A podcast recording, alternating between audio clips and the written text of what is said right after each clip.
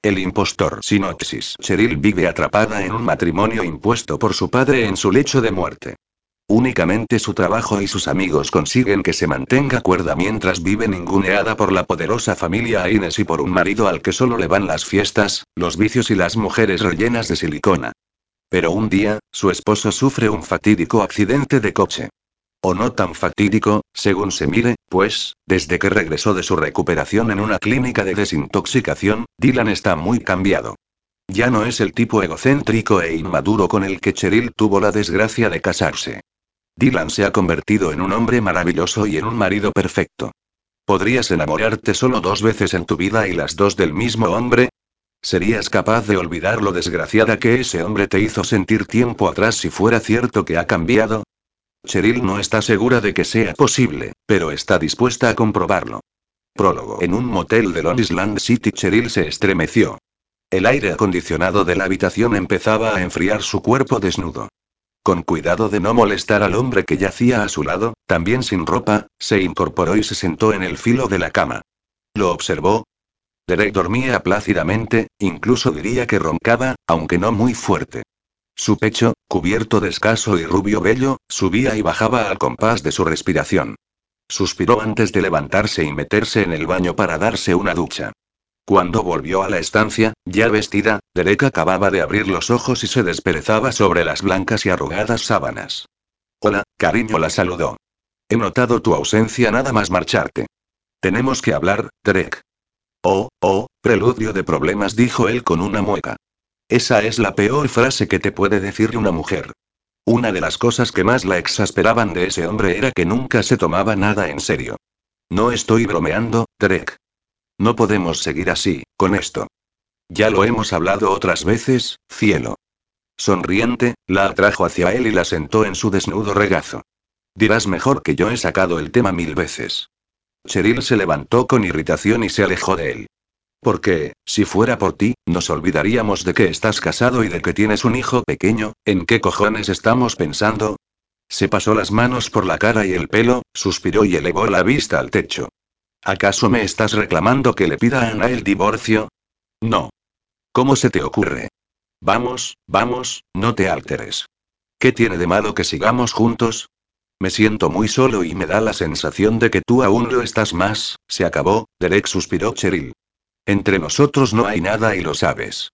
Únicamente caímos uno en brazos del otro justo en un momento de debilidad, pero no pienso seguir con esta relación clandestina que no me aporta lo más mínimo. Mi mujer no se comporta como tal, explicó, serio, mientras se ponía los calzoncillos. Primero el embarazo, luego el niño, la depresión, si ya no la amas, divórciate, pero no será por mí. Buscó su bolso y su chaqueta, que andaban desperdigados por la habitación. Claro que la quiero. Pues entonces arréglalo con ella. Por Dios, Cheryl se lamentó Derek. ¿Qué ha pasado? Hace un momento estábamos ahí, en la cama, follando, y ahora, me voy a casa, le cortó mientras abría la puerta. No lo harás por tu marido, la aguijoneó antes de que se marchara. Mi mujer no folla conmigo, pero tu marido se las folla a todas menos a ti. Se ha tirado a la mitad de la población femenina de Nueva York. Cuidado con lo que dices. Cheryl apretó los dientes y clavó sus uñas en el marco de la puerta. Es tu jefe. Un poco de respeto. El mismo respeto que él siente por ti. El último grito de su ya ex amante quedó flotando en el aire sin obtener respuesta. Mientras bajaba en el ascensor, sin embargo, Cheryl no pudo evitar que la sacudiera una descarga de irritación, aunque acabara en un largo suspiro y un asomo de tristeza. Su marido, ¿dónde estaría Dylan en ese momento? ¿En qué cama y junto a qué compañía? En un apartamento de Upper East Side Dylan Aines contempló su imagen en el espejo de su habitación. Se veía perfecto. Le encantaban la ropa hecha a medida, las corbatas y las camisas de seda, la sensación que dejaban en su piel. Le desagradaban las joyas, pero sí le complacía llevar un brillante Rolex en la muñeca y gemelos de oro a juego con los alfileres de corbata. Se sentía igual de sofisticado que su entorno.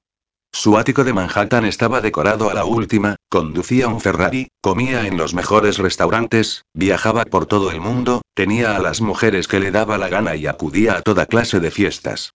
En aquellas a las que más le gustaba asistir se solían traspasar todos los límites en cuanto al sexo, las drogas, el juego y las apuestas, hizo una mueca al imaginarse, sin remedio, la voz de su madre en una de sus reprimendas, encauza tu vida, hijo, deja de vivir al límite. Eres demasiado joven y tienes demasiado dinero, la peor combinación. No estaba seguro de si el hecho de pensar en su madre le había provocado dolor de cabeza o bien se trataba de la misma migraña que venía acompañándolo desde hacía días. Pasó por la cocina, buscó la caja de analgésicos que últimamente no le podía faltar y se echó un par de pastillas a la boca. Sintió también algo de náuseas, así que se dirigió al baño, inspiró un par de veces y se refrescó un poco la cara. Al mirarse en el espejo y verse tan pálido, volvió a acordarse de uno de los cada vez más constantes rapapolvos de la matriarca de la familia. ¿Qué te pasa, hijo?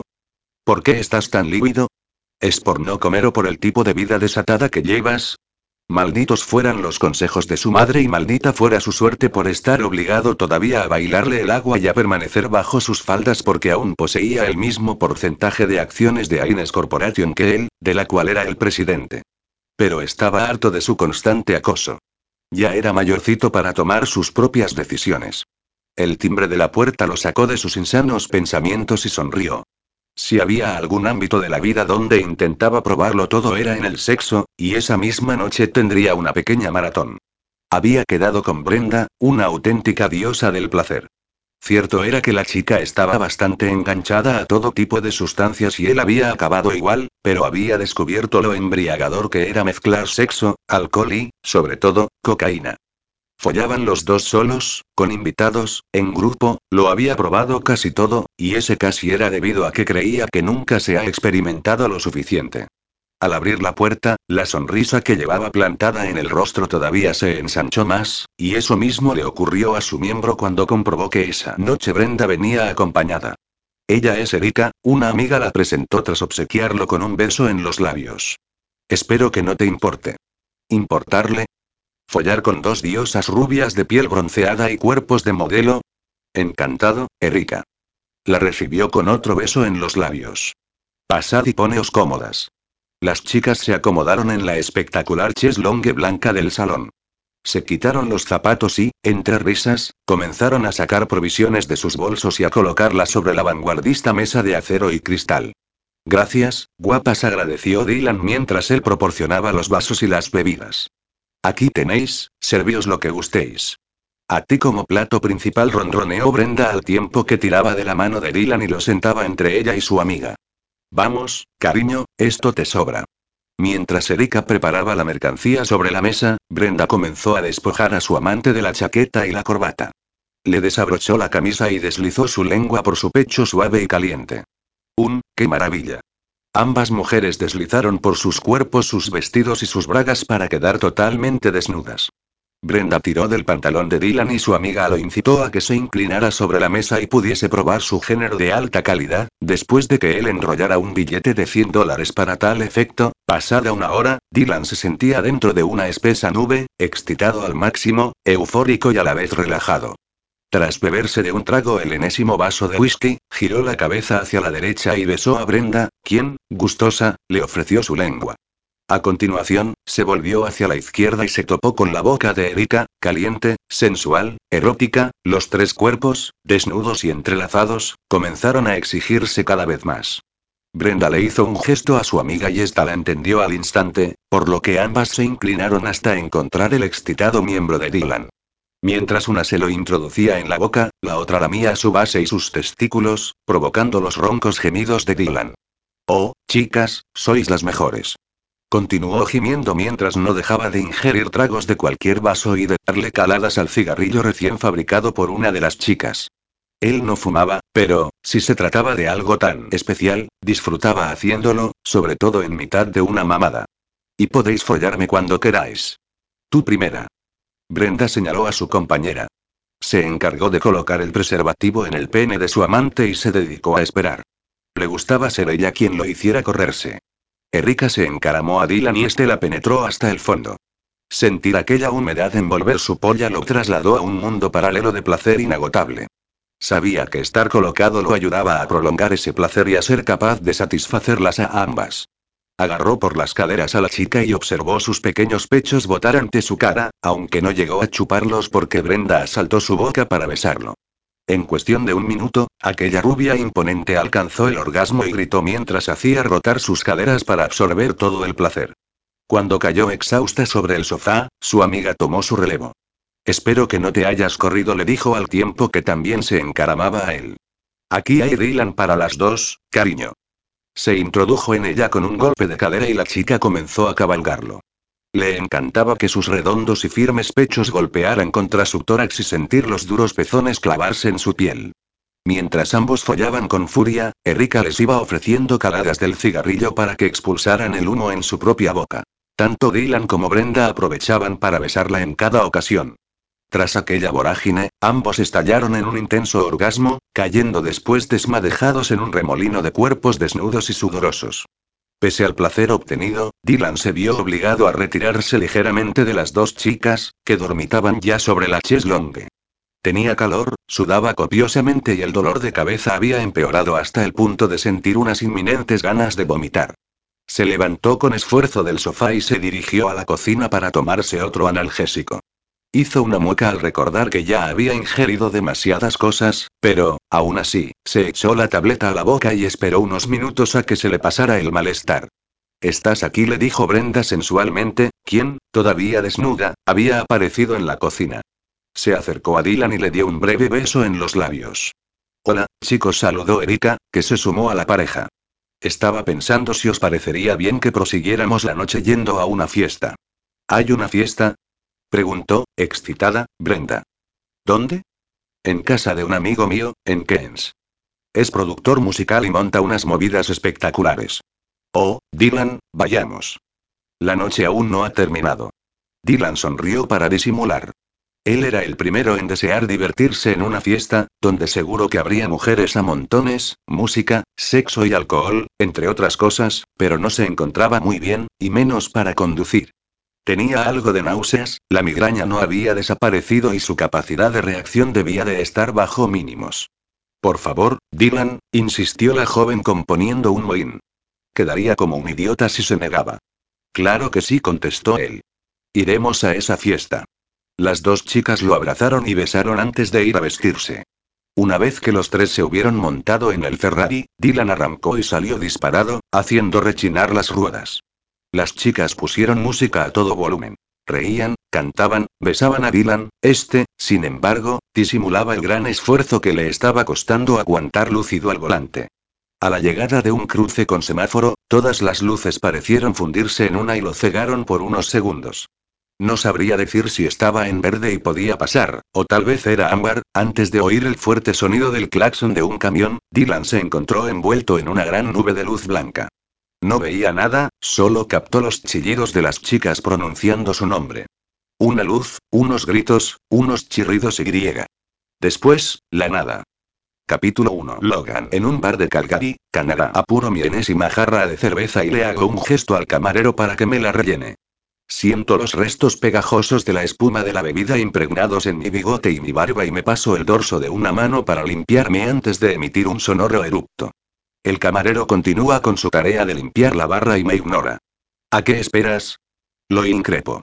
Llena esta maldita jarra. Has bebido demasiado, amigo. Creo que ya va siendo hora de retirarse. ¿Y quién coño te has creído tú que eres? Mi padre. He dicho que me sirvas más cerveza, cara de sapo baboso. ¿Eh, tú? Un cliente sentado a mi lado en la misma barra me llama la atención. El pobre hombre solo te está aconsejando que no sigas bebiendo. Ni siquiera te tienes en pie. Le harás un favor al mundo si te largas a casa. Vaya. exclamó al oírlo. Otro buen samaritano. Esbozo una sonrisa sardónica y lo encaro. ¿Acaso me espera tu mujer en mi cama? ¿Qué coño? Muy cabreado por esa respuesta, el desconocido me atiza un puñetazo que me hace tambalear, aunque, por suerte y por el tiempo que llevo de entreno en asuntos parecidos, no llego a caer al suelo. Pero, eso sí, me ha mosqueado.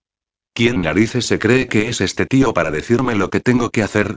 Además, ¿para qué engañarme? Lo estoy provocando porque me apetece liarla, descargar mi ira y la adrenalina que me rebosa por los poros de la piel como si fuese ponzoña. Así que, en respuesta, agarro la jarra vacía que aún permanece sobre la barra, le doy un golpe seco contra el canto y amenazó al entrometido con el fragmento afilado. ¿Tienes ganas de bronca? No quiero peleas en mi bar. Grita el camarero y dueño del local. Pasamos de él. Mi adversario y yo la emprendemos a puñetazos el uno contra el otro mientras otro par de parroquianos nos imitan. En el proceso, nos llevamos por delante varias mesas, sillas, los vasos que hay sobre la barra y una estantería de botellas de licores diversos. Qué ganas tenía de una buena pelea. Me reaviva sentir los golpes en mi carne y, al mismo tiempo, sentir cómo crujen mis nudillos cada vez que se incrustan en la carne de otro. Descargo más furia en la mandíbula de alguien que ya no reconozco, y le doy una patada a una mesa de la que saltan por los aires los vasos que había sobre ella. Giro hacia un lado, hacia otro, y sigo soltando porrazos. Lo malo es que he dejado olvidada la retaguardia, por lo que siento un fuerte impacto en la espalda de algo contundente que no me da tiempo a adivinar qué es, pues caigo al suelo y, como ya he imaginado al recibir el trastazo, ya no puedo levantarme. La mezcla de alcohol y los fuertes golpes recibidos me han dejado sin fuerzas. Cierro los ojos y dejo que la inconsciencia se apiade de mí. Logan Kavanagh. Puedes marcharte. Ante el grito del policía y el ruido metálico de la puerta, me incorporo en el incómodo banco de madera del calabozo donde he pasado la noche. Me duele todo el cuerpo y tengo náuseas y la boca seca. Me acerco a recoger mis pocas pertenencias, como la cartera, el tabaco y las llaves de la furgoneta, y me dirijo a la salida. En la puerta me espera la persona que ya ha hecho esto mismo demasiadas veces. O sea, sacarme de alguna comisaría por desorden público o destrozar bienes ajenos. ¿Te parece que no tengo otra cosa que hacer que pagar fianzas para ti? Rezonga. Debería haberte dejado ahí dentro varios días, a ver si así te das cuenta de que no puedes pasarte la vida armando jaleo y buscando camorra. Buenos días también a ti, Sally. Bufo sin poder evitarlo. Estoy a punto de responder que me deje en paz, que no la necesito, ni a ella ni a nadie, pero no puedo evitar sentir una punzada en el pecho al ver a mi tía tan enfadada por mi culpa. Es muy menuda, pero gasta un fuerte carácter con el que podría hacer callar a una docena de hombres. Además, es la hermana pequeña de mi madre. Sally tiene 40 años, pero su pequeña constitución la ayuda a aparentar 10 menos. Como casi siempre, va ataviada con vaqueros, una camisa de franela, una noraca azul y un par de recias botas de montaña. Lleva recogido su largo cabello negro en una trenza que ella misma se echa hacia adelante. Saco de mi bolsillo las llaves de mi camioneta, que tengo aparcada solo a un par de manzanas de la comisaría, y me dispongo a abrirla mientras mi tía me persigue con sus diminutos pero rápidos pasos y no deja de refunfuñar. Un momento. Interrumpe mi movimiento. Dame ahora mismo esas llaves. Conduciré yo. De eso nada, es mi camioneta. Y también era mi tiempo cuando le he tenido que pedir como favor a John Marsden que me trajera hasta aquí. Exclama, alterada. Me he chupado más de una hora de camino aguantando la continua perorata de John sobre modelos de cortasetos y toda clase de tijeras de podar. Así que conduciré yo, joder. Está bien, está bien, claudico antes de sentarme en el asiento del copiloto. Sally arranca la vieja furgoneta y emprendemos la vuelta a Canmore por la transcanadiense, la carretera que une el pequeño pueblo con la ciudad y que recorro demasiado últimamente. Cuando nos incorporamos a la vía, llevo mi mano al bolsillo de mi camisa, saco el paquete de tabaco y cojo un cigarrillo para colocarlo entre mis labios y encenderlo con el mechero que había entre mis pertenencias. Maldito vicio, gruñe mi tía. Con el trabajo que tienes, no deberías fumar. Deberías cuidar tu cuerpo. Mi cuerpo me la sopla. Sally me mira de reojo y pone los ojos en blanco. Como cada vez que viene a sacarme de algún apuro, se agobia pensando en que estoy tirando mi vida por la borda y cosas parecidas, ya me conozco su sermón, que sabe que pasé por algo terrible pero ya han pasado tres años y es momento de comportarme como un adulto que ya ha cumplido 32 y bla bla bla. Seguro que, si pudiera, me daría ella misma los golpes que suelo ir a buscar a cualquier tugurio. ¿No puedes tomarte un par de cervezas en Canmore? Me pregunta, ofuscada. ¿Tienes que hacer 100 kilómetros para desahogarte y pelearte en plan neandertal? En ese maldito pueblucho no puedes ni sin que se entere medio vecindario gruño tras dar una calada y expulsar el humo por la nariz. Pero en ese pueblucho tienes un buen trabajo, una casa, hazlo o al menos por la abuela, que la matarás de un disgusto un día de estos. La tienes a ella y a mí, a Claire y a los niños, incluso una novia. ¿Por qué demonios tienes que montar estas escapadas tan tontas? No voy a responder a eso. ¿Ya no te gusta tu trabajo? Antes me encantaba, Sally, y lo sabes. Ahora lo hago porque tengo que vivir. ¿Y qué pasa con Madeleine? Tengo entendido que su padre va anunciando por ahí vuestra inminente boda. No pienso casarme en la vida. Pues lo tienes un poco mal. Ríe de forma odiosa. Para ello no deberías haberte acercado a la hija del alcalde. Joder, Sally, nos pilló follando, maldita sea mi suerte. Quiere proteger tanto a su hija de las habladurías de la gente que prefiere que se case con un desgraciado como yo. Desde luego arruga su pequeña nariz, si te viera ahora la pobre Maddie, se largaría corriendo. ¿Has visto las pintas que llevas? Lo sé, necesito una ducha y una camisa limpia. No es solo eso, Logan. ¿Desde cuando no te cortas el pelo ni te afeitas? Pareces un vagabundo y apestas como tal. Deberías haberme dejado allí, le contesto, harto de sus reproches. Así no tendrías que mirarme ni olerme. Y entonces Sally transforma su expresión divertida y paciente por otra que demuestra que está más que harta de escucharme exponer mis quejas. Intentas darme pena, Logan.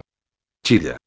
Porque estoy hasta la coronilla de tu victimismo, de tu continua autodestrucción, de que te alejes cada vez más de la única familia que tienes, reacciona, joder.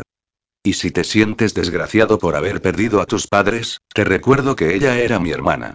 ¿O te crees que a los demás no nos dolió? Tiro la colilla por la ventanilla y me giro hacia mi tía. Acaba de ponerme a cien y no puedo evitar gritarle, furioso. ¿Por qué coño ha vuelto a salir el tema? Tú no estabas allí cuando murieron, en aquella puta montaña, maldita sea. Fui yo quien los vio caer, Sally. Fui yo quien fue testigo de cómo mi padre cortaba la cuerda que los sostenía a los dos para salvarme a mí. Comienzo a respirar con dificultad. Noto mi cuerpo frío y mi corazón latiendo errático. No quiero pensar más en aquello, me duele hacerlo, no quiero pensar nunca más. Todos lo sentimos mucho, de verdad, cielo, dice Sally, comprensiva, pero hay que seguir adelante. Eres el mejor alpinista y escalador de la zona y el que mejor conoce las rutas de las rocosas y los lagos. No puedes estancarte en montar excursiones para jubilados y recién casados. Pues eso es exactamente lo que seguirá habiendo, Sally. No voy a volver a escalar una puta montaña en mi vida. Al final, no tengo más remedio que evocarlos de nuevo, a mis padres, a la tragedia que los sacudió. No se merecían ese triste final. Ojalá hubiese caído yo por aquel desfiladero. El mundo hubiese perdido bastante menos. Tal vez mi tía tenga razón y no para de autocompadecerme, tres años atrás, viví una terrible experiencia que me marcó para siempre. Ver morir a mis padres. Noah y Emma me inculcaron desde pequeño la pasión que ambos sentían por la naturaleza. Rodeados toda su vida por valles, montañas y ríos, muy pronto me enseñaron las técnicas de la escalada, y a saber orientarme y desplazarme por los cientos de senderos que ofrece el Kananaskis Country, todo el entramado de parques y tierras salvajes frente a las rocosas canadienses. Aquel frío día salimos los tres a escalar en hielo una de las caídas de agua que se congelan en invierno. Todo iba bien, pero se cometió un fallo que hizo despeñarse a mi madre y dejarla suspendida a más de mil pies de altura. Mi padre, escalador y alpinista experimentado, supo que los tres nos precipitaríamos sin remedio, por lo que cortó la cuerda que los unía a mí y ambos cayeron al vacío ante mi desesperada mirada y mis gritos de horror. Entonces, ¿qué futuro piensas tener en Canmore? Sally, como otras veces, ha decidido seguir por la vía práctica de la conversación. Sé que le duele verme así. No digo que de guía no puedas ganarte la vida, pero cuando formes una familia, qué manía con el temita. No voy a casarme con Maddie. Veremos a ver lo que dicen ella y su padre replica sonriendo. Buzo por las palabras de mi tía y por el recuerdo de mi desastrosa vida mientras atravesamos las calles del pintoresco pueblo. A pesar de lo harto que estoy de vivir en él y de las ganas que tengo de largarme de aquí, no se puede negar que Canmore es realmente bonito, con sus coloridas casas con los tejados en punta, los árboles en las aceras, las fachadas de madera, las tiendas de souvenirs, lo mejor de todo, las montañas al fondo, recortando el azulísimo cielo que nos cubre hasta que llegue el invierno y sea la nieve la que lo haga. Lo malo, que es pequeño, que casi toda la gente se conoce, que si te has pasado aquí la vida apenas has podido saber lo que es el mundo, que te sientes atrapado, en fin, voy a dejar de agobiarme o será la rueda de volver a empezar. Por fin, llegamos al final de una calle sin salida, donde, ya junto al bosque, se encuentra una casa de color verde, de tejado afilado y dos plantas, rodeada toda ella por árboles cuyas hojas empiezan a teñirse de tono ocre. En la puerta, junto al abeto que preside el jardín, nos está esperando Abigail, mi abuela, que físicamente es igualita a Sally, solo que su larga trenza es ya de color gris. Viste también una camisa de franela, unos pantalones de pana y unas recias botas que acaba de quitarse para acceder a la casa. El recibimiento que me ofrece la anciana es propinarme una fuerte colleja estampando sus nudillos en mi coronilla, como si tuviese 15 años y volviese tarde de algún botellón. Abigail. Me quejo. Suelo llamar a las mujeres de mi familia por su nombre y no por el parentesco, costumbre que adquirí cuando era pequeño. Maldito tarambana, botarate y juerguista, da gracias a que eres el mejor guía de toda esta zona, porque, si no, la empresa de las excursiones ya te habría despedido. Y dúchate, que apestas como un oso. Seguro que, entre esos pelos y esa barba, hay escondida alguna mofeta. Manda cojones, me lamento. Creo que ya soy mayorcito para responsabilizarme de mis cagadas. No necesito a dos mujeres que no me llegan ni a la barbilla para sacarme de cada maldito apuro. Oh, claro, exclama Sally. Deberíamos dejarte vivir solo en la casa donde cada rincón te recuerda a tus padres, hasta que tengamos que recogerte un día del suelo envuelto en tu propio vómito. Lo que debería hacer es irme de aquí rezongo de nuevo, y perder de vista este maldito pueblo. Lo que daría por largarme a este agujero y perderme entre la gente de una gran y maloriente ciudad. ¿A dónde te irías? Pregunta mi tía. A Nueva York, por ejemplo. ¿Necesitas irte del país? Interviene Abigail, ¿o es que crees que en las grandes ciudades norteamericanas se puede vivir del aire? La ignoro, porque esa es mi gran frustración. No poder irme porque no sabría de qué vivir. Dudo mucho, prosigue Sally, que en una gran metrópoli como esa necesiten un alpinista o un experto en senderismo. ¿Y por qué crees que todavía no me he largado? Replico muy cabreado. Desaparezco tras la puerta del baño. Antes de ducharme, abro la ventana que da a las montañas y vuelvo a sacar un cigarrillo del paquete que llevo en el bolsillo de la camisa. Mientras expulso el humo, intento pensar, en la forma de largarme, en la manera en la que podría ganarme la vida en la ciudad de las oportunidades y de los sueños. Pero joder, no se me ocurre nada. Capítulo 2. Logan coloco mi mano derecha sobre la frente y miro hacia el cielo. El día se presenta algo húmedo y observo un cielo gris desde el aparcamiento de Cougar Creek, aunque no parece presagiar lluvia. De todas maneras, como nunca puedes fiarte, voy ataviado con botas de senderismo, vaqueros, camisa de franela y chaleco impermeable, pues las temperaturas en estas montañas podrían variar varios grados en cuanto a alguna tormenta le diera por aparecer.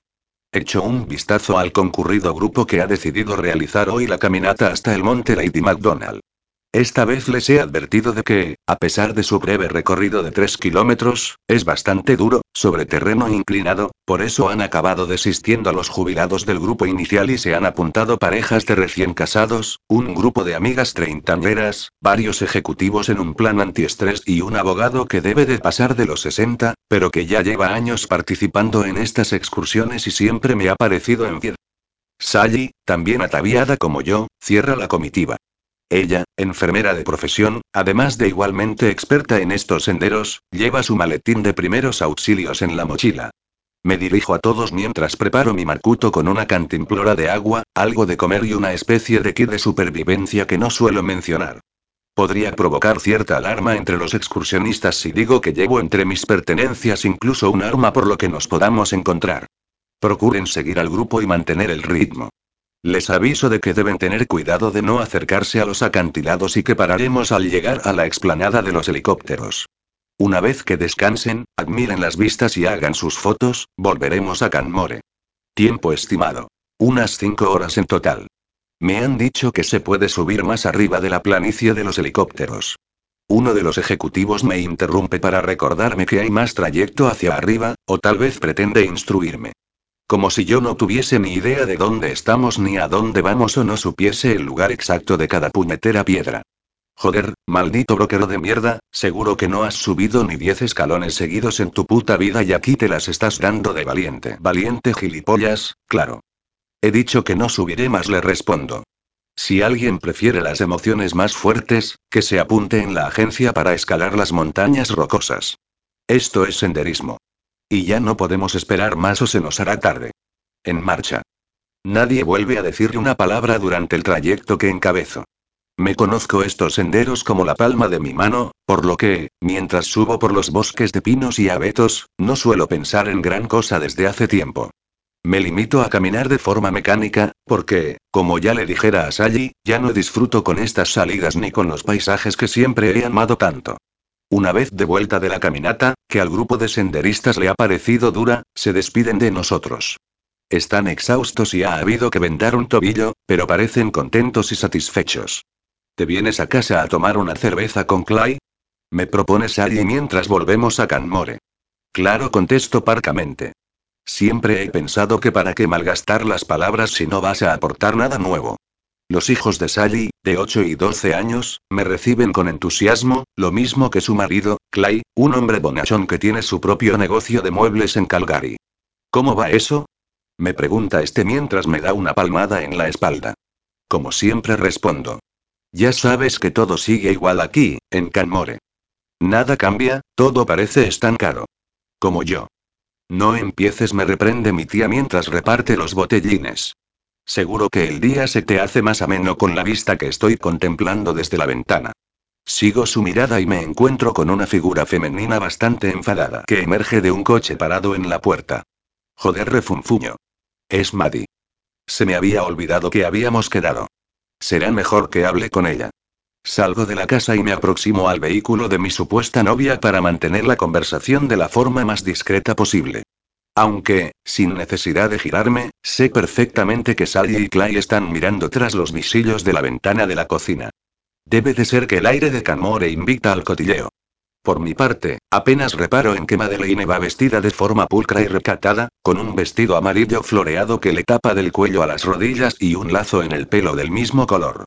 Ojalá hubiese ido vestida así el día que me pilló borracho y cachondo en una fiesta y acabamos follando en mi camioneta. Por lo visto, la chica solo se dedicó a ir con minifaldas que apenas le tapaban el culo hasta que encontró un novio. Desde que nos pilló su padre en su casa y la relación se hizo oficial, apenas le he visto una teta, y mucho menos hemos echado más de dos polvos, a pesar de lo fogosa que demostró ser al principio. La de veces que empañamos los cristales de mi furgo. Hola, Maddie. Le doy un beso en la mejilla y me apoyo en el capó del coche. ¿Te parece bonito? Me reprimina ella. Habíamos quedado en que me llevarías a cenar. De acuerdo, iremos entonces. Fue ayer cuando quedamos. Grita Madeleine. Anoche ya pasó. Hoy no puedo. Tengo que ayudar a mis padres para la próxima campaña. No sé para qué os molestáis, bufo. Tu padre seguirá siendo el alcalde mientras no haya otra alternativa. ¿Tienes que ser tan cínico para todo? Ofuscada, se cruza de brazos. No tienes entusiasmo por nada, Logan, ni siquiera por hablar de nuestra boda. ¿Por qué no aceptas el empleo que te ofrece papá en el ayuntamiento? No tendrías que andar todo el día por ahí subiendo y bajando montañas. No pienso ser el laméculos de tu padre, le advierto, señalándola con el dedo índice. Me gusta trotar por las montañas, o tal vez no sirva para otra cosa. Y, por cierto, yo nunca he mencionado ninguna boda. Eres zafio y maleducado, Logan me dice, elevando la barbilla. Cuando estemos casados, tendrás que comportarte, al menos cuando organicemos las reuniones o estemos en la iglesia. Joder, me paso las manos por el pelo y la cara, me tiro de la barba y emito un fuerte suspiro. No soy un cabrón que vaya dejando tiradas a las chicas, pero, si no paro esta relación, pronto me veré con la soga al cuello, atado de por vida a una mujer que solo sabe hablar de reuniones pastorales, recetas de galletas o de su padre. Si tan solo tuviese una excusa para largarme de aquí, capítulo 3. Edmund Edmund Sanders, abogado de profesión, había disfrutado bastante con la subida al monte Lady McDonald. A pesar de su edad, se encontraba en forma y solía hacer algunas escapadas de Nueva York a Canadá para desconectar y oxigenarse. Aunque aquellos viajes no se podían calificar como totalmente de ocio, tenían, además, un motivo que nadie podría llegar a sospechar, ni siquiera la mujer para la que llevaba trabajando casi toda su vida. Maura Aines. Maura se dirigió a ella por teléfono desde la habitación de su hotel. He encontrado la solución a nuestro problema. ¿Cuándo podrías coger un vuelo a Calgary? Capítulo 4. Logan de nuevo en pocos días, me encuentro conduciendo mi vieja camioneta a través de la transcanadiense en dirección a Calgary. Llevo realizadas varias salidas y excursiones por los Grasilaques, aguantando familias con niños maleducados, cuyos padres se merecen la reprimenda que no les dan a sus hijos. Y encima, en mi última excursión a Ribbon Falls, a un hombre le ha dado un ataque al corazón. Todo me está saliendo de puta pena, incluida mi cansina relación con Maddie, empeñada en casarse conmigo a toda costa solo porque presume ante sus amigas de tener novio y preparar una boda. Si no me desahogo esta noche en una buena pelea después de ahogarme en cerveza, acabaré loco de remate. Me desvío por la salida correspondiente y tomo un atajo que conozco para llegar antes al otro lado de la ciudad, a través de una pista sin asfaltar. Me llama la atención que un lujoso todoterreno oscuro tome el mismo camino, ya que a mí no me importa que un montón de piedras impacten contra mi maltrecha carrocería, pero jamás me metería en este camino con un coche de tal categoría. Miro por el espejo retrovisor interior. Ese vehículo está cada vez más cerca y me mosquea que quiera adelantarme. ¿De qué vas, capullo? exclamo. ¿Quieres demostrarme que tu todoterreno es mejor que mi furgo? Gilipollas, rezongo al verlo colocarse en paralelo a mi izquierda. Pero esto ya empieza a ser algo más que conducir en paralelo.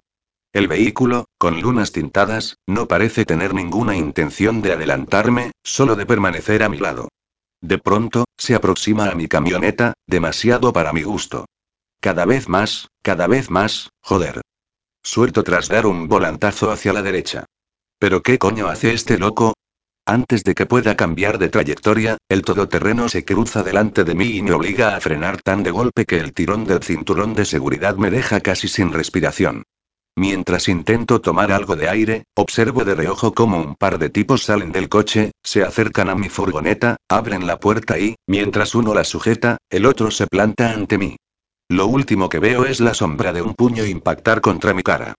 Después, oscuridad. Cuando puedo abrir los ojos, descubro que sigo en este mundo lamentablemente gracias al dolor que siento en la mandíbula. Quien quiera que me haya dado el puñetazo, sabe atizar bien. Lo que me cabrea mil veces más que el golpe es encontrarme en un lugar desconocido y, sobre todo, tener las manos atadas a la espalda. Parece que le tenemos de vuelta, señor Cabanat. ¿Usted? Miro al hombre con mi ceño fruncido, pues lo he reconocido al instante. Este tipo es el abogado que suele apuntarse a las rutas de senderismo por duras que sean y a pesar de la edad sexagenaria que aparenta. Ha cambiado su ropa informal por un traje gris marengo que le confiere un aura sumamente elegante y que resalta su cabello entrecano. Veo que mi escolta le ha dejado la mente en buenas condiciones. El tipo señala a los dos gorilas que un rato antes se han acercado a mi camioneta para dejarme KO. En este momento, ambos se limitan a hacer un gesto con sus cabezas antes de marcharse de la estancia y dejarnos a solas. Por cierto, el sitio donde me encuentro me parece bastante agradable, a pesar de la situación. Es una sala espaciosa, elegante, clara, y tiene toda la pinta de ser una habitación de hotel, y uno de los buenos, de esos que no podré pagarme jamás. Si esto es un secuestro, comento, mientras sacudo mis manos atadas en actitud beligerante, van ustedes apañados.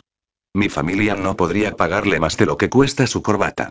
Así que añado, entre irónico y cabreado, ya pueden pegarme un tiro y hacerme desaparecer tras cualquier cuneta. No lo hemos secuestrado, señor Cabanat, comenta el abogado mientras se sirve un whisky con hielo. Únicamente quería estar seguro de que me prestaría atención. ¿Le apetece una copa? Claro que me apetece. Si es usted tan amable de desatarme las manos, suelto con sorna, por si cuela. Oh, vaya se lamenta el hombre, me va a resultar imposible acceder a su petición. Luego se echa un trago a la garganta ante mi consternación y mis ganas de patear algo. Al menos déjeme fumar, suspiro encrespado. Tengo el tabaco en el bolsillo de la camisa. El desconocido accede. Saca un cigarrillo del paquete y me lo enciende después de colocármelo entre los labios, que ya han empezado a hincharse, a pesar de que mi descuidada barba apenas los deje entrever. Tendría que dejarlo, me comenta al ver cómo expulso el humo sin necesidad de usar las manos. Tras un par de caladas más, me lo extrae de la boca y lo apaga en un cenicero. Ahora sí que me ha tocado los huevos, detesto que se atreva a darme consejos después de todo. Mire, replico, obviando ya cualquier formalidad, jodido gilipollas, me han golpeado, sacado a la fuerza de mi camioneta, trasladado a no sé dónde, maniatado y, para rematarme, me han dejado sin mi noche de borrachera en Calgary. Según usted, no estoy secuestrado, entonces, haga el puto favor de decirme qué coño hago aquí. Tranquilícese, me pide con serenidad. Entiendo perfectamente su malestar, pero créame que en solo unos minutos lo habremos desatado y comprobará que no actuamos con mala intención. Estoy esperando. Quería proponerle un trabajo, un buen trabajo. Ya tengo trabajo, contesto. Lo sé, pero le propongo uno en Nueva York, en pleno Manhattan. ¿Ahora les ha dado a los ricachones de Manhattan por escalar edificios? Suelto con ironía. Lamento decirle que no sería un trabajo de lo suyo. Se trataría de un empleo, diferente. Tendría usted que asistir a un despacho con regularidad, atender a clientes, viajar, ir a reuniones tanto sociales como laborales, para el carro, amigo. ¿De qué demonios está hablando? Yo jamás he trabajado en una oficina, ni siquiera he usado corbata en mi vida. Y no estaría dispuesto a cambiar esa vida. Me pregunta con mirada brillante, sabiendo perfectamente lo que está haciendo. A cambio de una buena remuneración, por supuesto. Eso del cambio de vida me interesa, aunque me he dado cuenta de que el maldito abogado ha captado mi interés. Aún así, intento mostrarme escéptico y me recuesto en los mullidos cojines del sofá. Quiero saber los detalles, le exijo. Por supuesto, accede. Sabemos que usted no está preparado para el puesto y que su formación correría de nuestra cuenta, aunque sabemos también que maneja varios idiomas debido a su contacto diario con turistas y ese es un gran punto a nuestro favor, que nos ahorrará tener que darle clases de francés o alemán. Me va usted a subir los colores, replico con mordacidad. Es cierto lo que dice, pero llega a molestarme que alguien me alabe, tanto más que cuando me recuerdan mis estudios inacabados. En un principio prosigue, firmaría un contrato de nueve meses, seis de trabajo más tres de formación, aunque todavía no tenemos muy claro el tiempo necesario y siempre podemos hablarlo. Contaría, asimismo, con su propio apartamento, su coche, su ropa y todo lo necesario para una vida cómoda en Manhattan. No se vaya por las ramas y hábleme del sueldo. Claro, sonríe. Cobraría usted 20 mil dólares. Veinte de los grandes, le corto con un silbido, no está mal como premio, pero no debe olvidar que la vida en la gran manzana es muy cara. El hombre sonríe de una forma que me escama, y mucho. Me refería a 20 mil dólares al mes, señor Cabanat, no por todo el tiempo. Más una remuneración extra si el resultado es satisfactorio. En un principio, solo me han entrado ganas de reír. Río y río durante un buen rato, a pesar de mis manos aún atadas, de encontrarme en un lugar desconocido frente a un desconocido que me acaba de ofrecer el sueño de mi vida, pero, después, mi risa se esfuma y muestro mi expresión más seria. Dígame ahora mismo qué cojones está pasando aquí. ¿Por qué coño iba nadie a ofrecerme semejante pastizal a cambio, para colmo, de vivir como un rey? ¿Tengo que pasar droga? ¿Espiar documentos del gobierno? ¿Matar a alguien? No tiene que hacer nada de eso, señor, vamos, no me joda. Exploto y me pongo en pie, aunque siento todavía un ligero mareo debido a los minutos que he pasado inconsciente. Hable claro de una puta vez o deje que me largue de aquí. Le aseguro que no hay nada de eso. Y siéntese, por favor. Aún no le he dicho que, para quedarse con este trabajo, otra persona debe dar su aprobación. Solo necesito que me diga que está usted dispuesto a hacer algo bastante complicado, que será un reto y que lo alejará de su entorno durante un tiempo. En cuanto acepte, le serán revelados los detalles. Obedezco y vuelvo a sentarme. Bufo por la situación, pero no puedo evitar tomarme en serio la propuesta. Este tipo ha acertado de lleno ofreciéndome un empleo en Nueva York, lejos de Camore y lejos de todo. Ha llegado un momento en mi vida en el que tanto me da 8 que 80. A mi alrededor todo se ha convertido en un desastre y no siento ya ilusión o emoción por nada. ¿Me ofrecen alejarme de aquí y mudarme a Nueva York? Pues perfecto. Seguiré siendo el mismo tipo atormentado y patético, pero, al menos, a muchos kilómetros de este miserable pueblucho. Perdido en la gran urbe nadie reparará en mí, nadie se atreverá a mirarme con desaprobación, posiblemente ni siquiera me mirarán. Pasaré desapercibido por completo, el sueño de mis últimos tres años. Únicamente me preocupan Sally y Abigail. No me importaría largarme de aquí, confieso, pero tendría que darle alguna excusa a mi familia. Dígales la verdad, responde el abogado. Que ha encontrado un buen trabajo en Manhattan, pero que le mantendrá alejado de ellos por unos cuantos meses. No quiero problemas con la ley, insisto. No es que me preocupe excesivamente ese detalle, pero no quiero salpicar a mi familia de los chanchullos en los que yo ande metido. No se preocupe, me tranquiliza. ¿Llevará usted una vida de lo más legal, entre comillas, entre comillas? Alzo una de mis cejas. Se lo he dicho, nada de detalles hasta que acepte, al menos, de palabra. Está bien, Claudico. Acepto. Deme esos malditos detalles y hablemos. Antes de nada me dice mientras abre una puerta, una persona desea conocerlo. Por esa puerta aparece una mujer de unos cincuenta y pocos años. Viste de forma distinguida pero a la vez muy actual, con un pantalón blanco, una vaporosa blusa de color gris y un llamativo colgante que cae por su pecho. Lleva el pelo en forma de media melena con mechas rubias y un sofisticado maquillaje. De pronto, la estancia queda bajo los efectos de su elegancia y el intenso olor de su perfume. Maura, quiero que conozcas a Logan Cabanagh. La mujer se acerca y se planta frente a mí, que aún permanezco sentado. Levanta mi cabeza cogiéndome de la barbilla y posa su mano sobre mi barbuda mejilla. La miro a los ojos y me parece observar un indicio de emoción, aunque esta señora tiene un aspecto tan poderoso que no cuadra verla así de afectada. Es, extraordinario, susurra. Los mismos ojos, la misma barbilla, la misma expresión desafiante, es, tan igual a él, y cuando le quitemos todo ese pelo de encima comenta el abogado, sonriente, aún más. No sé qué pensar ni qué decir. Me siento como un maldito esclavo del siglo XVIII en medio de un mercado esperando a que le revisen los dientes. No me mires así, Logan me dice ella, como si estuviese loca de remate. Verás, prosigue, Edmund te lo explicará todo, pero quisiera presentarme yo misma. Mi nombre es Maura Aines. ¿Te suena el nombre? ¿Tendría que sonarme? No entiendo el motivo, pero la cercanía de esta mujer no me disgusta, y no lo digo en un plano sexual, sino que, por un instante, me ha recordado a mi madre. Me habla con paciencia, casi con cariño, y no puedo negarme a escuchar toda la historia que pretende contarme.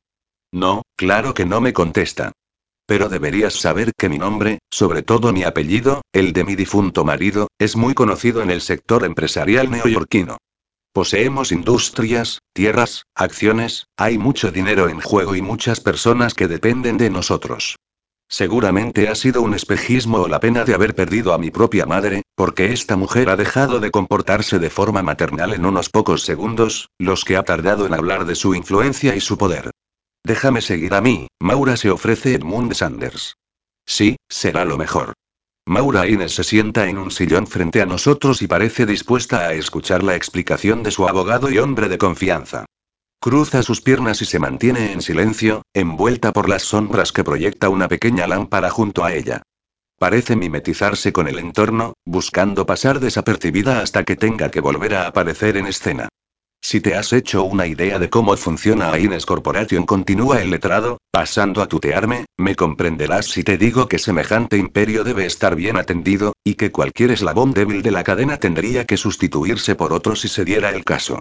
Escucho atento, pero decido no intervenir para que esto acabe cuanto antes. Y eso es lo que le ha ocurrido a la corporación. Un eslabón muy importante ha sido dañado y necesitamos reponerlo. Al grano, señor Sanders Bufo. La mitad de las acciones son propiedad de la familia Aines, sobre todo, en su gran mayoría, de la señora Aines y de su hijo, Dylan, designado por su difunto padre como presidente para dirigir la compañía.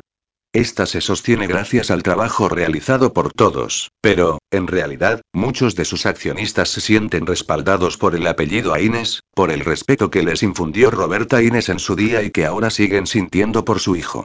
¿Voy a trabajar para Dylan Aines? Me atrevo a preguntar. No exactamente responde Sanders. Hace unos días, Dylan sufrió un accidente y está en coma. En realidad mira de reojo a Maura, los médicos no nos ofrecen esperanza alguna. Únicamente está vivo gracias a las máquinas que hacen funcionar su cuerpo de forma artificial. Busco el rostro de Maura con los ojos. Lo veo alzarse, como si pretendiese decir con ese gesto que ella es fuerte, que podrá soportar el fallecimiento de un hijo, pero no estoy muy seguro de si he sido el único que ha descubierto una casi desapercibida grieta en ese semblante granítico. Maura sufre la más que posible muerte de su hijo mucho más de lo que pretende dar a entender al mundo. Queremos que sustituyas a mi hijo, suelta la mujer de repente. Miro a uno y a otro como si se hubiesen vuelto locos. ¿Cómo dice? Pregunto, totalmente alucinado. Eres idéntico a él, prosigue el abogado. En cuanto te vi hace unos años en una de las excursiones a los lagos, me sorprendió tu enorme parecido con Dylan.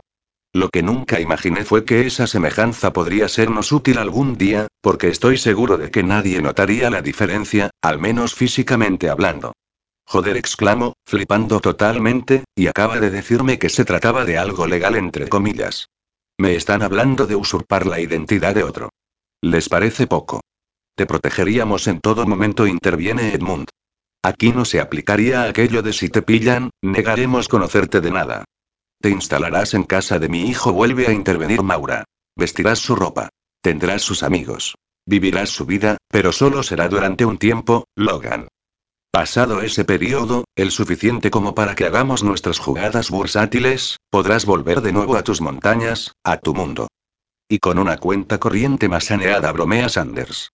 Incluso podrás darte el lujo de instalarte en algún lugar más grande que Canmore, lejos de todos esos pueblerinos y de esa novia que nunca has deseado tener. Necesito un cigarrillo bufo por enésima vez. El surrealismo de esta propuesta me está pasando factura. Edmund no busca esta vez el paquete en el bolsillo de mi camisa. Directamente, desata mis manos y aprovecho para frotarme las muñecas, que ya sentía adormecidas por el corte de riego sanguíneo. Sírvete tú mismo, Cabanat. De todas maneras, si te he insinuado antes que deberías dejarlo es porque Dylan no fuma, y tendrías que comportarte como él. Lo que me faltaba gruño al tiempo que expulso el humo. Dispondré de algún tiempo para estudiar su vida y no alertar a la de la suplantación. Tres meses. Es el tiempo que hemos calculado como máximo para que los accionistas no se pongan nerviosos. ¿Y qué motivo darán para la ausencia de Dylan esos tres meses? Preguntó. Que se encuentra en una clínica de desintoxicación, contesta Maura. Mi hijo, últimamente, tenía demasiados vicios. Comunicaremos próximamente su ingreso en el centro Betty Genial murmuro. Tendré que hacerme pasar por un tipo millonario, excéntrico, fiestero y exadicto. No te preocupes, me tranquiliza de nuevo el que será mi abogado a partir de ahora. Durante esos tres meses aprenderás a comportarte y a sentir como Dylan. Déjalo de mi cuenta. Esos 90 días estaremos alojados en una casa propiedad de un amigo mío situada en Cherry Hill, un pueblo de Nueva Jersey. Está lo bastante cerca de Nueva York como para volver rápido si fuera necesario, y lo suficientemente lejos como para que nadie sospeche que puedes estar ahí. Antes de nada me pongo en pie, quiero despedirme de mi familia. ¿Podré verlos después? Podrás despedirte, pero mejor que no vuelvas a verlos hasta que todo acabe. Dispondrás de una línea segura para poder llamarlos alguna vez, nada más. Está bien, Claudico. ¿Por dónde empezaremos? ¿Qué te parece, sonríe Sanders, si te despojamos de todo ese pelo? ¿Qué remedio, refunfuño? Llevo mucho tiempo acostumbrado a no afeitarme y apenas peinarme. De pronto, ante la frivolidad que aparentan querer poner en este asunto, soy consciente de que ahora mismo hay una persona muriéndose en algún hospital, el hijo de la mujer que ha parecido aguantar estoicamente la visión de un desconocido que es casi igual a él. Dudo acerca de preguntar si su muerte o recuperación puede cambiar algo, pero acabo de darme cuenta en este instante de que Maura ya no está presente en la habitación. Capítulo 5. Cheryl tras darme mi ducha matutina, abro mi amplio y bonito vestidor para elegir la ropa de hoy. Como integrante de la familia Ines, debo ofrecer una imagen impecable, por supuesto. Me decido por un holgado pantalón negro, una blusa blanca y unos zapatos de tacón que deberían estar prohibidos para trabajar. Después de maquillarme y peinar mi melena castaña, oigo los toques en la puerta que me avisan de la visita diaria de Adeline, la antigua cocinera de mi familia, que me siguió hasta la mansión de los Aines. Fue una decisión tan acertada que no sé qué habría sido de mí sin ella. Adeline me ayudó a mantenerme cuerda en una situación demasiado extraña y me sentí acompañada por alguien de mi bando en medio de un territorio hostil. Sí, lo sé, suena de batalla campal, pero es precisamente lo que tengo a mi alrededor a diario en esta casa, desde que hace cinco años decidiera seguir la petición de mi padre en su lecho de muerte. No quería dejarme sola y pensó que, siendo una Inés, se acabarían todos los problemas para mí. No había previsto que, precisamente, estos no hicieron más que empezar. Buenos días, mi niña me saluda. Como siempre, va ataviada con una de sus batas floreadas cubierta por un impecable delantal celeste con puntillas, lo único que han conseguido obligarle a ponerse en esta casa como uniforme, y a mí me encanta que Adeline sea de las pocas personas aparte de mí capaz de enfrentarse a la todopoderosa Maura Aines. El día que ésta le dijo que debía usar uniforme negro con delantal y cofia, le contestó con toda su tranquilidad. Señora Inés, por mi antiguo señor y por mi niña Cheryl hago lo que sea, pero vamos a empezar con mal pie usted y yo si me hace vestirme de mamarracho. No se crea que por ser negra lo aguanto todo. Menudo par de ovarios se gasta mi Adeline. Haber nacido en Harlem le ha de servir para algo. Qué guapa estás, Melisongea, como cada mañana al verme. No soy nada del otro mundo, pero, si le hiciera caso a ella, mi autoestima crecería hasta límites insospechados. Buenos días, Adeline. Frunzó el ceño al observar que mi entrañable compañera no lleva entre sus manos la bandeja con el café que tomo cada día en mi habitación. ¿Ocurre algo? Creo que será mejor que te lo explique la señora y el señor Edmund, que ya te esperan abajo, dice tras un mohín. ¿Todavía está Maura en la casa? Pregunto, desconcertada. ¿Y qué hace Edmund aquí? Normalmente, cuando me levanto, mi suegra ya se ha marchado a las oficinas de Aines Corporation con el chofer de la familia, por lo que yo siempre tengo esperando un taxi en la puerta de la mansión familiar. Me temo que nada bueno, mi niña. He intentado poner las antenas en la conversación que se traían entre manos, pero, no sé cómo lo hacen estos ricachones, son capaces de hablar en un tono tan bajo de susurros que solo ellos pueden oírse. Pues me extraña mucho que tú no hayas sido capaz de descubrir la manera de descifrar esos susurros. Río. Tal vez haya pillado algo, me confiesa, haciéndosela interesante, pero me da en la nariz que, noticias de esa clase, es mejor que te las cuenten de primera mano. Preocupada, bajo la blanca escalinata que me lleva de uno de los pasillos superiores al vestíbulo principal. Desde allí, veo abierta la doble puerta del salón, en cuyo interior continúan murmurando mi suegra y su abogado. ¿Qué ocurre, Maura? Siéntate, Cheryl me indica esta. ¿Ha pasado algo? No voy a sentarme, replico con determinación. Quiero saber qué ha pasado. Dylan ha tenido un accidente, me anuncia Edmund. ¿Qué? exclamo angustiada. Un accidente. ¿Cómo? ¿Cuándo? ¿Por qué no he sido informada? ¿Y cómo está Dylan? Tranquila, me sosiega el hombre, Dylan sobrevivirá, pero su sangre estaba repleta de alcohol y otras sustancias, por lo que nos hemos tomado esto como una advertencia. Hemos ordenado su ingreso en el centro Betty De una manera muy sutil, Edmund ha mirado de reojo a Maura, que parece muy tensa y más pálida de lo normal. No me ha pasado inadvertido el movimiento y exijo que me lo aclaren. ¿Qué está ocurriendo aquí? Preguntó. ¿Qué me estáis ocultando? Nada, acabo de acordarme de que con esta familia más vale rogar que exigir. Por favor, Maura la interrumpo, ya sé que mi matrimonio con Dylan es una pantomima, que mientras yo vivo aquí, en su casa, junto a su familia, él se pasa la mayoría de las noches en su apartamento, de juerga con sus mujeres, pero no por ello dejo de preocuparme por él. Sé que apenas nos vemos contadas veces al año y mucho menos coincidimos, insisto, que deberíamos estar divorciados pero no lo hacemos por el bien de la corporación y por un estúpido juramento en un lecho de muerte, pero no me dejéis al margen esta vez, por favor. Necesito saber si Dylan está bien. Ya te lo hemos dicho, insiste Maura, aún más crispada. Dylan pasará una temporada en un centro, y esperemos que la corporación no se resienta en estos meses. Alucino por completo. ¿Esta mujer es de piedra?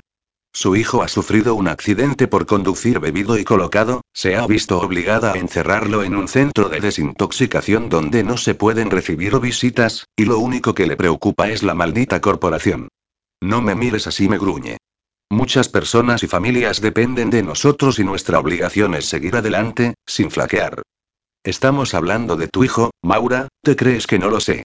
exclama, a pesar de que intenta mantener las sienas. Es mi hijo, pero, en su ausencia, yo soy la única que queda para dar la cara. Decido no seguir insistiendo. La frialdad de mi suegra me sigue desquiciando, por lo que intento no pensar mucho en Dylan, en su atractivo rostro, en su seductora y traviesa sonrisa, en su brillante cabello oscuro, no, mejor volver a pensar en las juergas que se pega, en la vida autodestructiva que lleva, en sus caros caprichos, en su egoísmo, al fin y al cabo, Dylan se merece, en cierto modo, este aviso. La vida que lleva lo acabará destrozando si no pone remedio, y es una pena, una auténtica pena. Hablando de trabajo, es hora de que nos vayamos, sentencia Maura. Puedes venirte con nosotros o puedes irte más tarde, como siempre. No suspiro, me iré con vosotros. Cojo el bolso y me encamino a la puerta en busca del coche conducido por el chofer. ¿No has desayunado nada, mi niña? me susurra Adeline antes de marcharme. Estás en los huesos y esta gente no se merece que dejes de comer por ellos. Tranquila. Me inclino para darle un beso en su mejilla de ébano. Tomaré algo en el trabajo. a falta de familia perdió a su marido y su único hijo en un incendio, Adeline se comporta conmigo como lo haría una madre. Como la madre que nunca tuve. Durante el trayecto en el lujoso coche, apenas hay palabras entre los que lo ocupamos. Edmund va sentado en la plaza del copiloto, y nosotras, en los asientos traseros, aunque, con un metro como mínimo de separación entre ambas, damos la impresión de estar cada una en un planeta diferente. En realidad, es así como vivimos, en mundos tan dispares que nada tienen que ver el uno con el otro. Al final, es Maura quien rompe el incómodo silencio. Esta mañana, a las 10, daremos una rueda de prensa, pues la noticia ya ha trascendido. Hablará Edmund, como portavoz de la familia, pero tú y yo debemos estar presentes. Descuida, digo mientras no dejo de mirar por la ventanilla, ausente de todo lo que me rodea. Al llegar al edificio acristalado que Aines Corporation posee en Park Avenue, los tres descendemos del vehículo y nos encaminamos al ascensor del vestíbulo principal. Yo soy la primera en bajarme, pues hace ya un par de años fui rebajada a la cuarta planta, donde dirijo el departamento que regula la parte de los beneficios destinada a fines sociales. Sé que esta sección existe únicamente para pagar menos impuestos, pero, al menos, me ahorro la visión diaria de mi suegra, de Edmundo del propio Dylan. Buenos días, Julie saludo a la recepcionista al llegar. Oh, Cheryl se lamenta la chica, acabo de enterarme. ¿Se sabe algo más? Ya hablaremos, no te preocupes, le susurro. Julie es una de mis mejores amigas y forma parte del pequeño grupo que varios compañeros hemos formado en el trabajo. Solemos quedar fuera de horas laborables, para charlar y tomar algo. Ellos también ayudan a que mi vida sea algo más normal, pues, sin su compañía, sus conversaciones y las risas que nos echamos, ya me habrían arruinado las facturas de un psiquiatra. De momento, no me pases llamadas, por favor le pido. Antes de que alguien más me aborde, me dirijo a mi despacho, cierro la puerta y me dejo caer en mi silla mientras emito un sonoro suspiro. Abro uno de los cajones de mi mesa, revuelvo su contenido y, del fondo, saco una fotografía. Es la única imagen que conservo de mi boda con Dylan. El resto lo he hecho desaparecer de formas tan variadas y diversas que no logro recordarlas todas, lo mismo alguna de las fotos ha sucumbido a la llama de un mechero que a mis tijeras de manicura o a la sencillez del cubo de la basura. Siempre con alevosía y nocturnidad, antes de que mi querida suegra se diese cuenta de lo que estaba haciendo, pero es que me niego a seguir contemplando tanta falsedad. Aún así, observo la fotografía, pues las circunstancias, algo adversas, hacen que mengue la sensación de tonta rematada que he tenido siempre. En la imagen, ambos sonreímos, qué remedio, a pesar de aquel trato que hicimos tan absurdo con nuestras respectivas familias, en el que aceptábamos aquel matrimonio impuesto.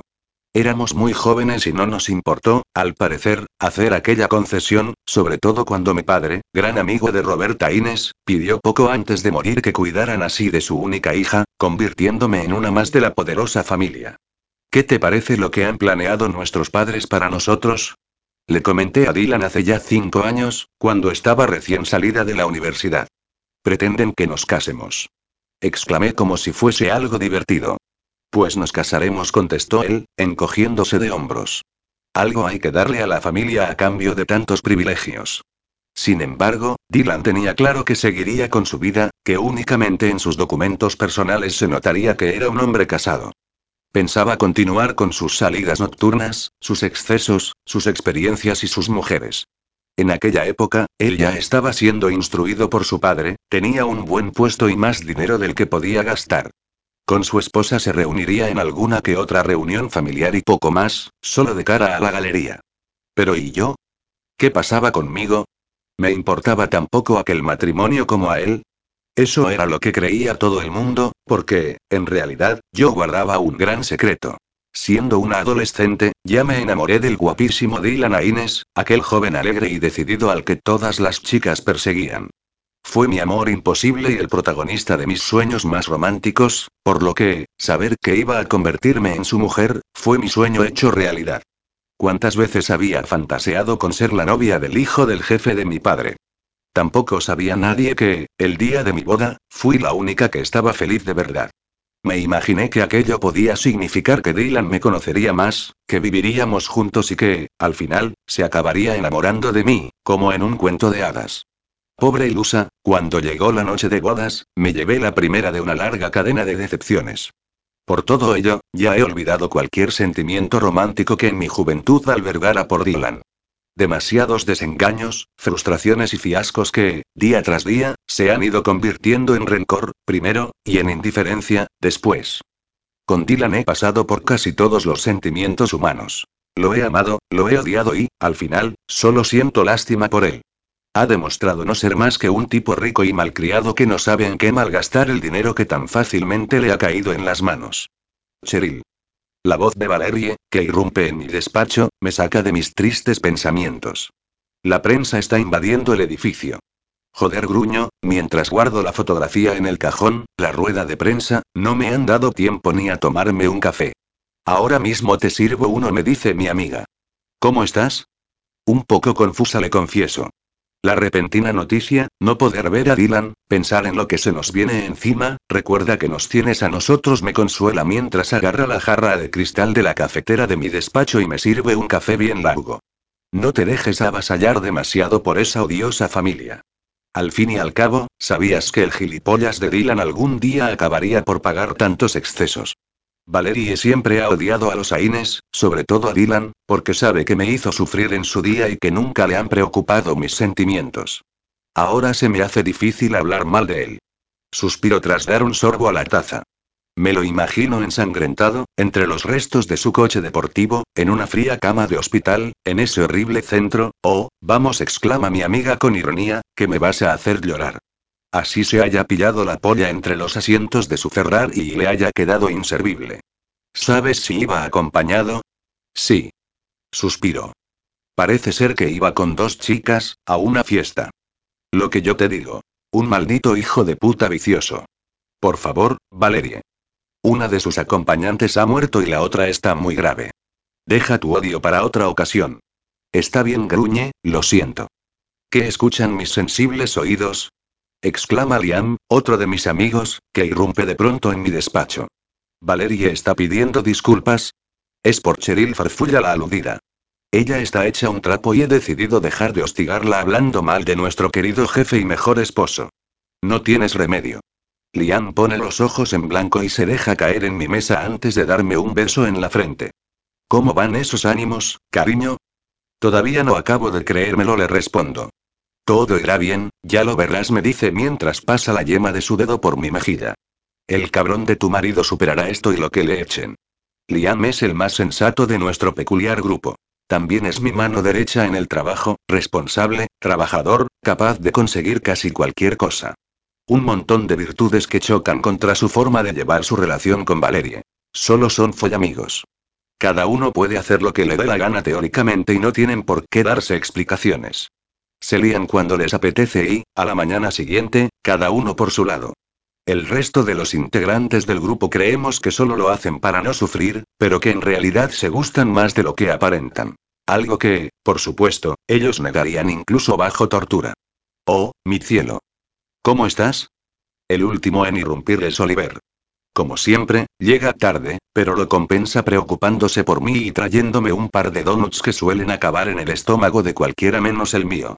Tampoco me importa su impuntualidad, porque es un amor de hombre, entregado a cualquier causa, sensible a los desfavorecidos, el único que realmente está aquí por devoción y no por dinero. Dicen que los gays son así, más perceptivos y sensibles, pero yo no sabría si corroborarlo o no. Sé que él lo es y ya está. Regular, Oliver. Pobrecita mía. Me achucha y me da un montón de besos. El mundo debe de creerse que eres una privilegiada por ser quien eres, pero no tienen ni idea de lo que te hacen pasar. Odio a Maura, a Dylan y al horrible señor Sanders. Cheryl. Grita Julia desde la puerta. La señora Inés te espera. Será mejor que suba. Suspiro mientras me deshago de tanto mimo. Los malos tragos hay que pasarlos cuanto antes. Dejo a mis amigos y emprendo el camino hacia el ascensor para subir a la planta 40. A pesar de pertenecer al mismo grupo y situarse en el mismo edificio, esta zona poco o nada tiene que ver con las sencillas oficinas que dirijo. La moqueta de suelos y paredes, los cuadros, las luces, las maderas nobles, no me quejo, por supuesto, porque siempre he sentido un gran rechazo a moverme entre estos lujosos despachos y junto a estos hombres y mujeres a los que no les importa nada pisar al de al lado para subir un escalón más. En el trayecto, paso por el despacho de Dylan, que, como siempre a primera hora de la mañana de un lunes, permanece vacío, aunque en esta ocasión no sea por el motivo habitual. No puedo evitar sentir un pinchazo en el estómago al imaginar a Dylan encerrado, aislado, alejado de todo a lo que él está acostumbrado. Pero sigo caminando, como hago las pocas veces que subo hasta aquí, fingiendo que es normal, pues todo el personal está al tanto de las correrías de mi marido, lo mismo que del extraño matrimonio que interpretamos. En mi camino hasta la sala de conferencias, donde va a tener lugar la rueda de prensa, me topo con varios periodistas que nos molestan en echarme ni una foto en respuesta a la exigencia de Maura. Tendrán su reportaje a cambio de disparar sus cámaras únicamente en la sala. También observo a Derek, que charla con un compañero mientras tratan de que todo el barullo no los afecte. Mi antiguo amante me mira de reojo, pero sigo avanzando sin alterar mi expresión. No me cabe duda de que mi lío con él ha sido un gran error y espero que a él también le haya quedado claro. Ya era hora, Cheryl, te estábamos esperando. Mi suegra, como siempre, un amor de mujer. La sala se cierra y comienza la lluvia de flashes al tiempo que Edmund va señalando el orden de los periodistas para que planteen sus preguntas. Maura y yo permanecemos en un segundo plano. Sam Murray, del Washington Post interviene el primero. Señor Sanders, ¿es cierto que Dylan Aines conducía bebido y drogado? A todos ustedes se les ha pasado el parte médico, así que dejen de hacer sangre de ese detalle. ¿El señor Aines ya no vive en la mansión familiar? ¿Quién se hará cargo de la corporación? ¿Cuánto tiempo necesitará de rehabilitación? La mayoría de las preguntas siguen llevando esa intención, la de saber los detalles escabrosos, pero Edmund es un gran estratega, tanto en los negocios como en la vida, y es capaz de sortear todas las cuestiones con la mayor de las elegancias, hasta que un periodista se dirige a mí. Señora Inés. Un foco incide directamente sobre mi cara y me deslumbra, haciéndome parpadear. ¿Qué sabe usted de su marido? ¿Ha podido hablar con él? ¿Es cierto que iba a una fiesta con amigas? Ya no viven ustedes juntos. Basta. Le corta nuestro abogado. Las preguntas, solo a mí. Y, por lo que veo, ya me han hecho suficientes. Se ha acabado la rueda de prensa. Señora Inés. Continúan gritando los periodistas en medio de los últimos destellos de sus cámaras. ¿No tiene nada que declarar? Señora Inés.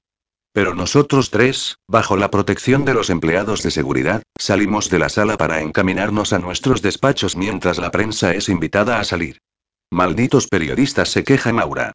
Buitres carroñeros, no quiero volver a verlos en mi edificio. No te preocupes, Maura le dice Edmund con eficiencia. Yo me encargo. Y tú, Cheryl me dice, tampoco te preocupes. Sigue haciendo tu vida. Al primer paparazzi que se te acerque, me lo dices y le interpongo una demanda. Así de fácil es todo para esta familia. En lo que sí pienso hacerles caso es en lo de seguir con mi vida. La jornada ha sido muy dura, así que no he tenido más remedio que obedecer a mis amigos, que no han parado hasta arrastrarme a tomar una cerveza a un acogedor local en Metropolitan Avenue, en el bohemio barrio de Williamsburg. Al menos, aquí, rodeados de gente y de música, no tendré que temer decir algo que no deba ni que me aborde cualquier periodista. Bueno, la verdad es que me he dejado arrastrar sin oponer resistencia. No me apetece en absoluto llegar a casa y toparme con la cara de mi querida suegra. De esta forma, apareceré por allí tarde y achispada y me tiraré a mi cama de cabeza. De momento, nos dejamos caer los cinco en nuestros asientos alrededor de una mesa y le pedimos al camarero otras tantas jarras de cerveza fría, de las grandes. Joder, resoplo tras pegar un trago, ¿qué ganas tenía de esto? Lo que no entiendo, dice Valerie, es cómo puedes sobrevivir en esa mansión. Yo tampoco lo entiendo, respondo. Nunca he tenido madera de mártir, pero os juro que lo mío empieza a computar para un monumento póstumo o una medalla. Hago una mueca. Pero, bueno, la cuestión es que he aguantado los cinco años mínimos de matrimonio que exigió mi difunto suegro. En cuanto Dylan regrese y compruebe que está bien, solicitaré el divorcio. Por fin. Exclama Valerie. ¿Qué ganas tengo de que te vayas de esa casa y vivas como una persona normal? Ya sabes que te puedes venir a vivir conmigo. Tenía claro que mi amiga me lo propondría, y también que es una proposición sincera, porque quiere ayudarme, porque no soporta la idea de que tenga que vivir bajo el yugo de una de las familias más ricas e influyentes. Ella vive sola en un pequeño apartamento, pero seguro que nos apañaríamos bien, aparte de que le vendría de fábula que la ayudara con los gastos. O conmigo interviene Julie. Aunque no sé si Maura te va a permitir lo del divorcio. A mi suegra que la follen, ¿qué falta le hace? Todos reímos a carcajadas al tiempo que elevamos nuestras jarras. ¿Estás segura de que Sanders no le da matraca cada noche? Pregunta Valerie entre risas. O lo mismo se apañan en el trabajo. Creo que, cada vez que el tipo sale del despacho de ella, lleva una gran sonrisa pintada en esa cara de estirado. Apostaría mis bragas a que le hace un Lewinsky, pero al revés. Puede ser. Continúo con las risas. Tal vez folle más que yo. Aunque para eso no hace falta mucho. Más carcajadas. Oh, cielo, dice Oliver con su tono cargado de pluma, meándose de la risa, me encanta cuando sacas tu lado más macarra. Eres la bomba. Pues sí, a mí también me encanta, porque solo con ellos puedo dejar de ser la pobrecita señora Inés, a la que su marido pone los cuernos a diario, o la perfecta nuera de una mujer obsesionada con sus negocios y con el qué dirán. Solo con mis amigos puedo ser Cheryl Harper, la chica normal que las circunstancias obligaron a que cambiara su anónima vida por otra que jamás hubiese elegido. ¿Por qué me hiciste esto, papá? Y, por supuesto, prosigue Oliver tras haberse recompuesto de la risa, también te puedes venir a vivir a mi casa si a esa arpía se le ocurre ponértelo difícil. Me mira con sus ojos azules y brillantes y su pícara sonrisa. Su cabello oscuro peinado de forma desenfadada y sus gafas de estilo retro componen un conjunto de lo más divertido. Me conmueve que todos mis amigos me ofrezcan su ayuda, porque saben que, si a Maura se le metiese entre ceja y ceja que un divorcio perjudicaría a la familia o la corporación, podría dejarme sin nada. De Oliver me lo esperaba, aunque sé que comparte su vida con Eric, su pareja, y tendría que conformarme con un sofá o una cama plegable en su bonito pero pequeño apartamento. De Julie me emociona aún más, pues ella es la única del grupo que proviene de familia ilustre, aunque ésta terminara en la bancarrota y, por tanto, ella se viera obligada a trabajar. Supongo que, por antigua amistad con su familia, el difunto Roberta Inés le ofreció el puesto de recepcionista a una chica que solo sabía de moda y complementos, de fiestas y de viajes. Sin embargo, Julie ha demostrado ser algo más que una rubia con aspecto de top model. Es una persona buena y generosa que jamás ha presumido de nada y se ha adaptado a la perfección a un peculiar grupo, cuyos integrantes nos valemos del trabajo y de nuestras reuniones informales para poder seguir cuerdos. Su único defecto, que encuentra a Dylan irresistiblemente atractivo y suspira sin disimulo cada vez que lo ve. Mi querido marido detectó esa atracción en una ocasión y se lanzó de cabeza a ligársela. Por suerte, Julie es bastante más íntegra que él y ya me ha comunicado que no se liará jamás con él, ni aunque nos divorciemos, a lo que yo ya le he contestado que, por mí, como si se casa con él. El que todavía no ha dicho nada es Liam. Se ha limitado a beber cerveza mientras está ausente, pero no nos molestamos en preguntarle, puesto que ya estamos acostumbrados a los líos sentimentales que se trae con Valerie. Seguro que la pasada noche discutieron y acabaron follando salvajemente. Después les viene el bajón, aunque ella lo disimula mejor. Me alegro por ti, si es eso lo que quieres, termina por decirme Liam. Sigue recostado en la silla de forma indolente. Su sencilla vestimenta de camiseta y vaqueros, junto a su barba de tres días, ofrecen una visión de lo más atractiva. Pues claro que es lo que quiere Salta Valerie. ¿Quién iba a querer vivir atada a una gente que no le desea nada bueno o vivir en esa cárcel de mansión? Se nota que está molesta.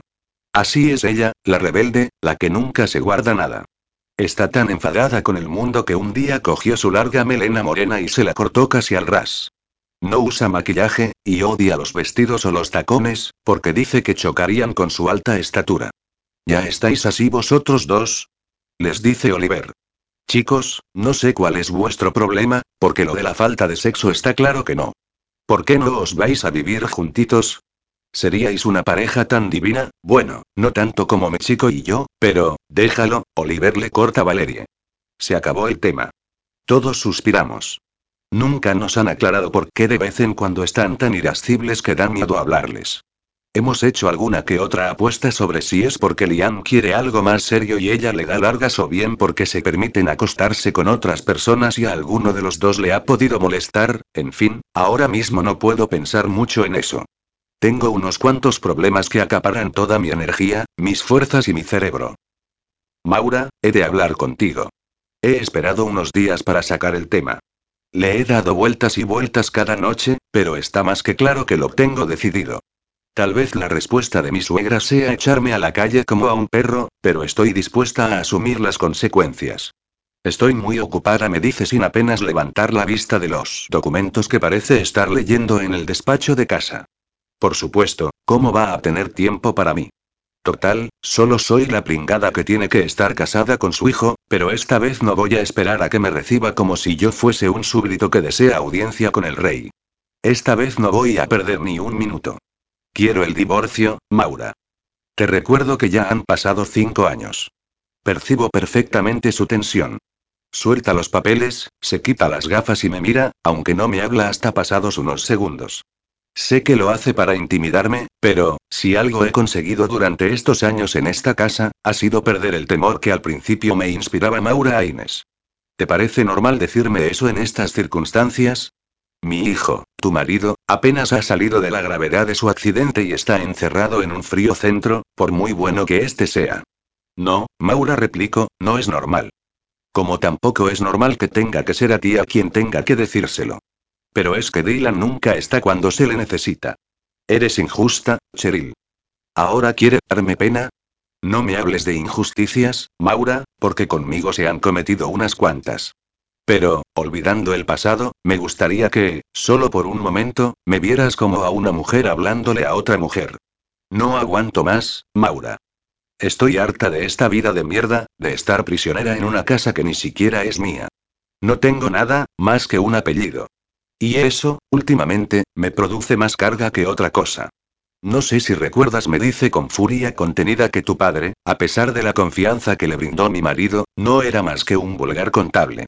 Si no hubiese sido por nosotros, continúa. Después de morir tu padre, te habrías tenido que poner a trabajar de camarera, porque no habrías podido acabar unos estudios que mi esposo te pagó.